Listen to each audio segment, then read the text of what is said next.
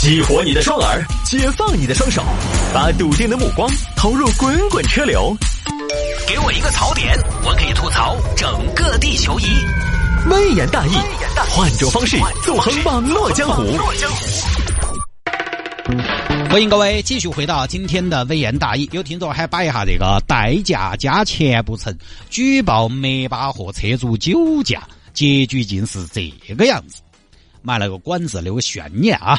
这事情呢，发生在江苏昆山。江苏昆山一个靳先生，靳先生呢事业有成，开了个灭巴赫。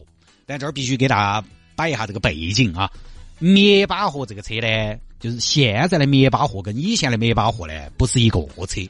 以前的迈巴赫那是超级豪车，我第一次在人民南路看到迈巴赫，当时在现在来福士，就是跳伞塔那个路口，中轴线上远远驶过来一辆车，哎呦那个气势啊！好多年前我刚刚参加工作不久，我当时骑着自行车，我看着那个车缓缓的向我驶来，幼小的心灵真的被深深的震撼了，就是以前没见过那么大的车，包括我第第一次看劳斯莱斯。虽然我一直觉得那种复古的感觉哈，劳斯莱斯那种很丑，我自己审美有问题啊，你不管了啊，反正我虽然觉得很丑，但是他开过来就是那个气势足。迈巴赫也是，我觉得这个车又不好看，对吧？男娃一般他喜欢那种未来感、科技感足点的那种超跑啊，那种车呢，超豪华车我们就有点欣赏不来，但是还是被震撼了。就一看这车贵，超长的双色车身，哇，那真是丑爆了，我跟你说，哈。啊，那个时候呢，迈巴赫大概是三个奔驰 S 六百的价格吧，差不多啊，是正儿八经的超豪华车，富豪才开得起的。后来呢，这个牌子，呃，跟奔驰一起推出了迈巴赫 S 级。当然，迈巴赫它本来它这个诞生啊，就跟奔驰有密不可分的关系，啊，跟奔驰一起就做了迈巴赫 S 级，就从超豪华车到了豪华车。因为一百多万的价格呢，入门门槛，在现在这个年代呢。算不上超豪华，豪华算，啊，算不上超豪华，就是很多买 S 的，他可能会考虑加点去买迈巴赫 S，路上慢慢多起来了。就是当然，现在车子整个价在往下走，基本上所有品牌都往便宜了卖。宾利现在也两百多万了，路上跑的很多奔驰 S 级，我看都有迈巴赫版本。你可以说他开的是迈巴赫，也可以说他开的其实就是奔驰 S 级，都对。啊，但是现在的迈巴赫更接近奔驰 S，而不是以前的迈巴赫。反正不管，介绍一下车的背景嘛，也是豪车了嘛。反正我买不起啊。靳先生呢，就是开的迈巴赫 S 级。有天晚上呢，靳先生和朋友去吃饭，吃完饭呢，就在网上找代驾。结果呢，那天刚好靳先生吃饭的地方呢，相对比较偏远，接单的代驾师傅都很远。恰好这个时候呢，靳先生出了饭店门一看，门口有一个代驾师傅，特别热情迎上前：“帅哥，要不要代驾？要不要代驾？”我是昆山最受欢迎的代驾师傅，全国十佳代驾谢师傅，微笑服务技术超群，换挡没得顿挫，刹车没得感觉，又快又好又安全，又猛又稳又爽感。谢师傅，期待为你服务。哎呦，哎呀，谢师傅啊，挺溜的啊。您是代驾？用我代驾嘛。哦，那个九眼桥走不走？走嘛，走嘛，咋不走嘛？我们做这个生意的，咋不走嘛？多少钱呢？哎，你你九眼桥你啥车嘛？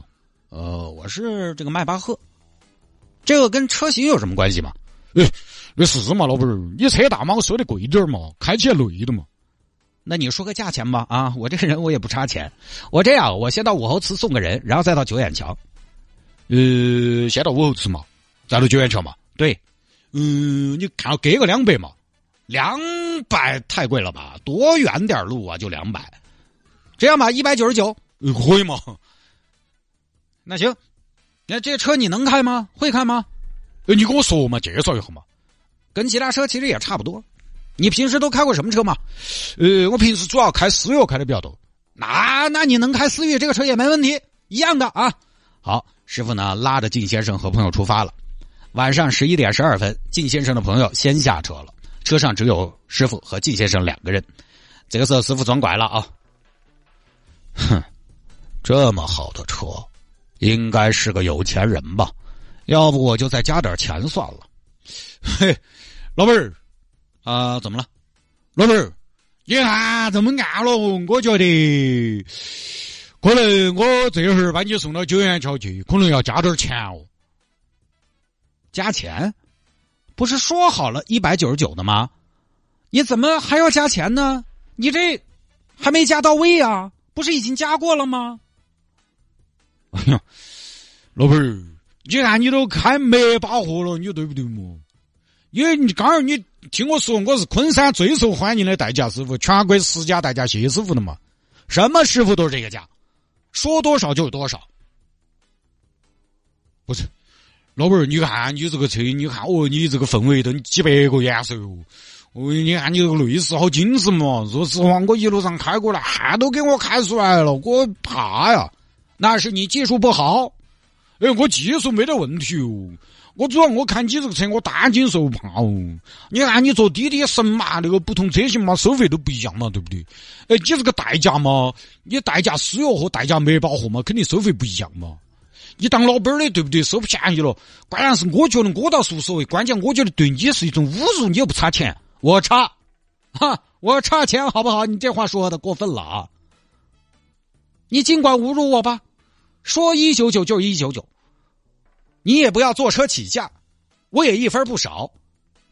这这这这惯的，不到十公里路了，你们都这么干吗？有点职业操守吗？职业道德吗？有点诚信吗？你还要加价？不到十公里路给你一九九，你加多少？你要加多少？你说，嗯，加个一百五嘛。一百五，啊，十公里不到要三百多，你怎么不去抢呢？哎呀，老板儿，你不要冒嘛，跟你商量。的嘛，没得商量，下车，我自己开车回家。哎呀，老板儿，老板儿，莫冲动嘛，你都开没把货了，你也是有头有脸的。哎，说句不好听的，为了一百多块钱，我都觉得你划不着。你万一你这儿。哦，喝酒查到了，你不管。下去，我给你一百五。啊，一九九你也不要想了，你没给我送到，你把你的自行车拿出来，我自己开回去。老板儿，老板儿，嘿，酒驾一时爽嘛，坐牢泪汪汪哦，为你好啊，不用，一百五转给你了，你走吧。喂，老板儿，你这格局狗的，我就有点理解不到哦。你拿不拿车？赶紧的，别废话。你不忙吗，老板儿？我们商量嘛，没空跟你商量，你赶紧，你自己不拿的，我走了。我说开车，金先生开车走了，留下师傅一个人。哎哎，哎，你把车子还给我嘛，才仆人哦，硬是。哼，我把你车交给派出所，你现在不要就自己去取。金先生开车走了。耶耶耶耶，留我一个人在寒风中伫立哦，有钱了不起嗦，有钱就敢酒驾，可以可以，莫我法界。老子今天要收拾你，举报你！你糟了，还敢把我的车子拉起走？报交警！交警同志，这儿举报一个人酒驾。哪儿啊？就那个市中心盖兴花园那儿。车牌号呢？什么车？是个迈巴赫奔驰。那你怎么知道对方酒驾呢？因为我是个代驾师傅，他后头把我邀下去了，自己开起走了。哦，行，我们马上拦截。这边交警呢接到举报，第一时间找到了金先生。同志你好，有人举报你酒驾，麻烦你下来配合一下。谁举报的？我，哈，我是昆山最受欢迎的代驾师傅，全国十佳代驾谢师傅。哎呦，师傅，您还真的举报我酒驾呀？您可真是不要脸呐！啊，您这是讹，您这是讹我，坐地起价不成举报我，为了实现自己的目的不择手段。哈哈哈哈！警官，不要听他一面之词。我觉得我是为民除害，那是我一个公民的义务。天网恢恢，疏而不漏。你们那些有钱人开个豪车都以为可以横冲直闯，对法律熟视无睹。我要代表人民消灭你！来吧，同志，熄火，下车，接受我们的检查。我没喝酒，哈哈哈哈！警官，你看，你看那些人，事到临头还在抵赖。警官，你看哈，你看哈那些有钱人的一副嘴脸，查他！来吧，快点。配合一下，没喝酒就吹一下，吹就吹，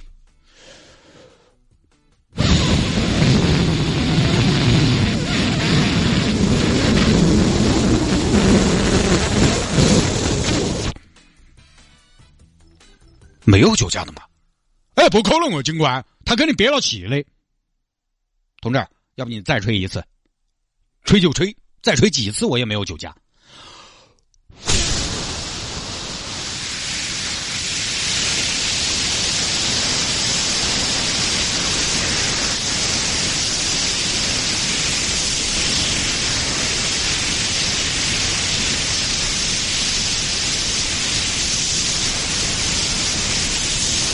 哎呀，别说了，确实没有酒驾。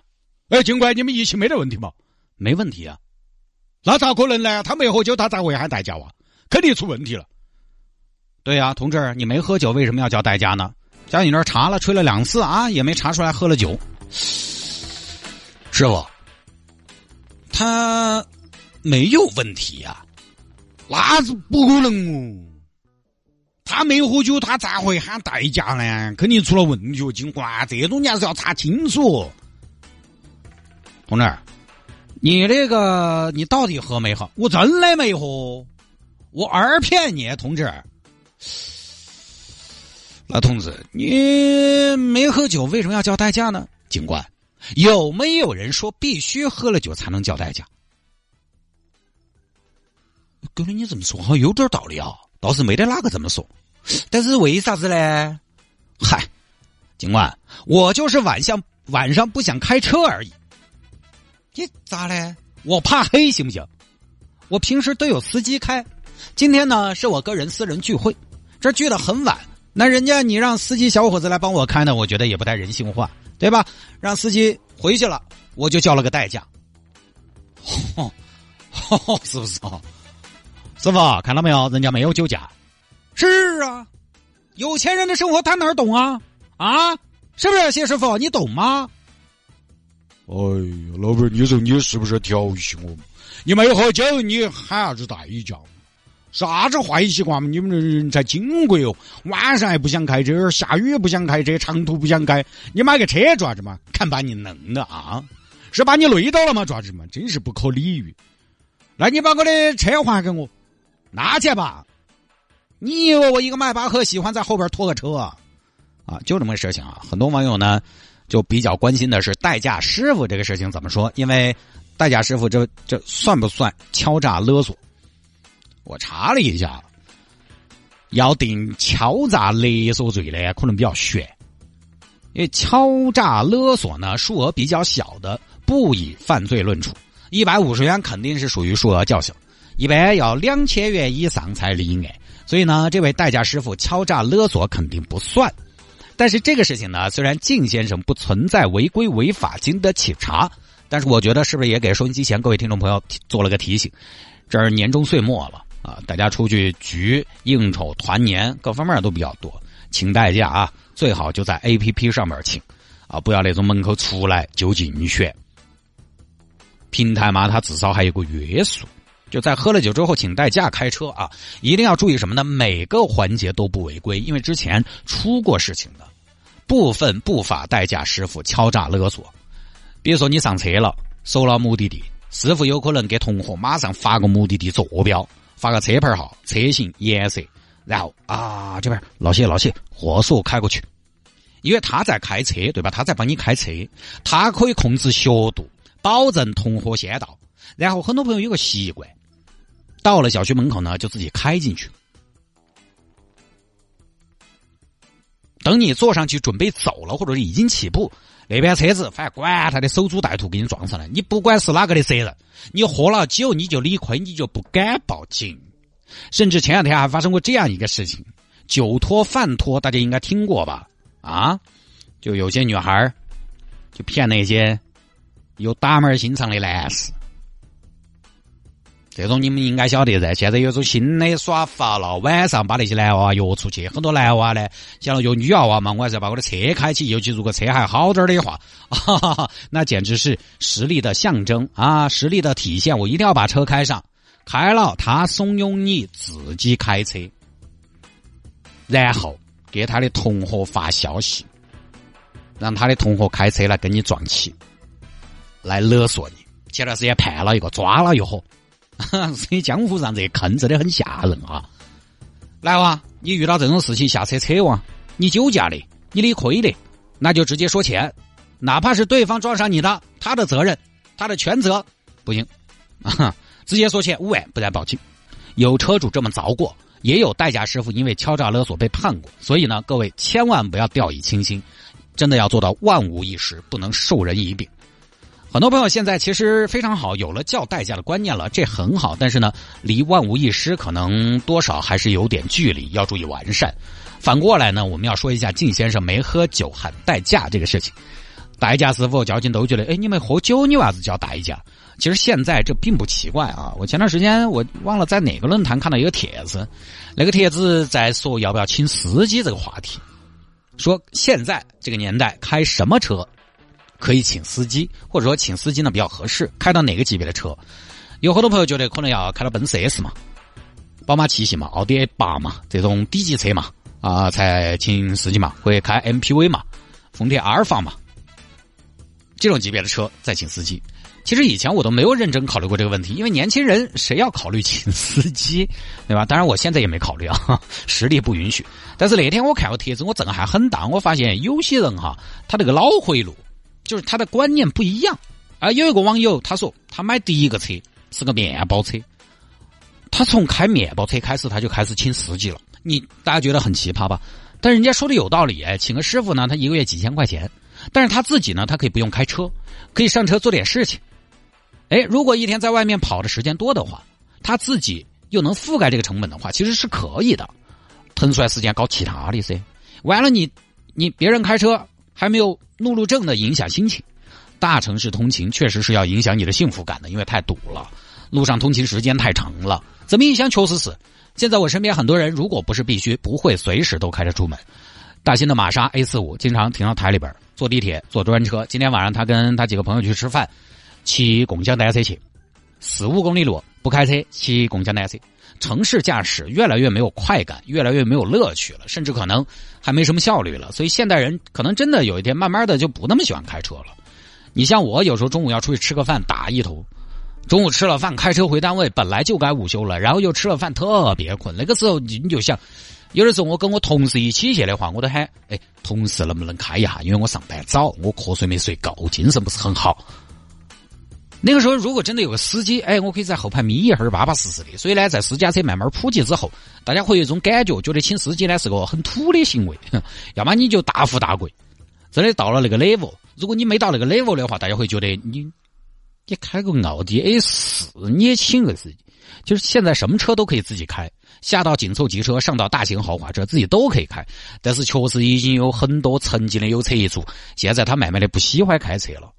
我现在还在开车呢，也是因为我请不起师傅，而且我自己上下班的时间和上下班的距离，自己开车效率算是最高的。自己开车对我来说最实用。其实没有喝酒喊个代驾帮自己开，请个司机帮自己开，也是以实用为出发点的，并不奇怪。有人不喜欢开车，真的不喜欢，甚至很讨厌。车这个东西，在我们国家的一二线城市，我觉得最终还是会走向工具化，而不是炫耀性的消费。现在城市里边，滴滴、出租、地铁、公交，在早晚高峰时段都很方便。明天成都三线齐开，五号线、十号线二期哇，啊，那跨区域出行的话，高铁也慢慢的四通八达。你比如说成都的朋友，你现在到西安说，我确实想不到任何理由开车去，开车至少八个小时，过路费单边四百，往返就八百多，算上油钱五角钱一公里，往返一千五百公里就七百五。但开车八个小时开不开了，我不晓得啊，这儿就要一千五百多了。这还是非常理想的状态，不堵车，不违章，不算车的磨损，不出事情。一家三口人坐高铁，往返五百二一个人，三个人一千五百多。如果是一米五以下的娃娃，还是儿童票，还不违章，相比之下还更安全更快，还可以来回走动，又不操心又不累。上车睡觉，下车屙尿。你即便说你在西安要用车，好租车嘛，便宜的嘛，一百多块，两百块一天，哪点不安逸嘛？这就是现在大城市用车的新现状，很多人不爱开车了，成本没有那么划算了，所以我们有好几个同事考驾照一直没考过，我觉得他们也挺有先见之明的，他们不是真的实力不行，我觉得他们是意识到了在大城市啊，终有一天要靠公交系统出行的。